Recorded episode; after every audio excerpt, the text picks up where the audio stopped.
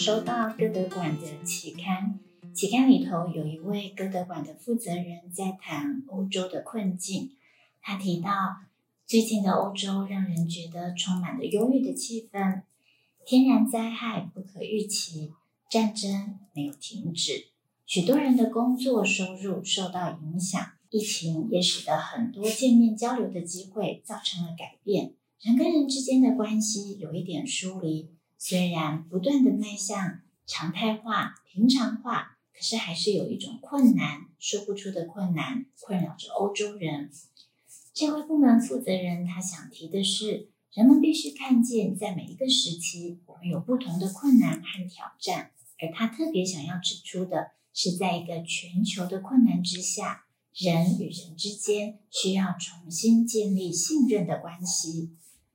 而这个信任的关系，向了一个有趣的方向。他说：“当人们想要重新耕耘信任的时候，我们更多应该想到的是允许自己、引导自己，更多的相信别人。”跳到这次九年级在预备戏剧过程当中，一个关于相信的故事。我们想要把这个相信放在教养当中来看的时候，家长和教师更多的自我挑战是在于我们是否愿意相信孩子。这次的九年级戏剧《会帮兄弟》，Peter 老师在出发之前，他重新再看一次自己所写的剧本。当时他觉得故事里头的一个角色安赛摩特别不满意。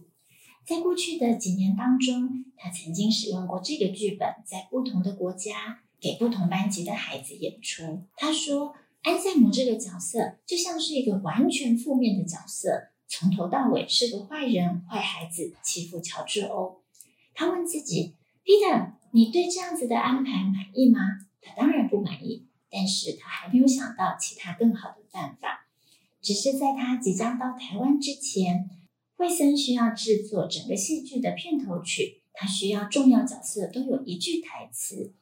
Peter 说他不知道哪来的灵感，他说他想要让安赛摩说一句话，那这句话就是说。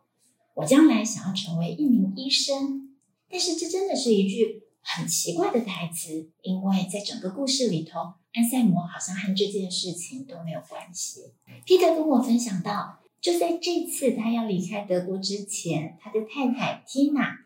之前的学生来到家里拜访他们，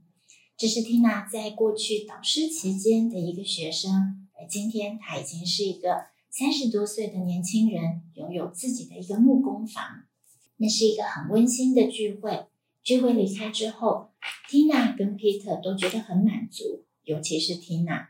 Tina 曾经是这个学生小学时期的导师，那是一段很不容易的历程。他是一个非常调皮的男孩，甚至在他小学八年级离开 Tina 的班级之后。缇娜还曾经在她中学时期，为了她的一些状况而上了法庭。但是缇娜一直觉得这个孩子在她的里面仍然有属于她的善良，值得信任。她从来没有想要放弃这个孩子，即便这个孩子在教室里或者在离开她的班级之后，都还为她带来不少困难和麻烦。但是，一股作为教师的热情，以及看见孩子眼里头的希望，她说。我真的没有想要放弃他，因为我看见每一个人里面都有善良。接着有好长一段时间，他们没有再看这个学生有更多的联联系跟往来，一直到这次这个孩子再次出现的时候，Tina 觉得特别的欣慰，特别的满足，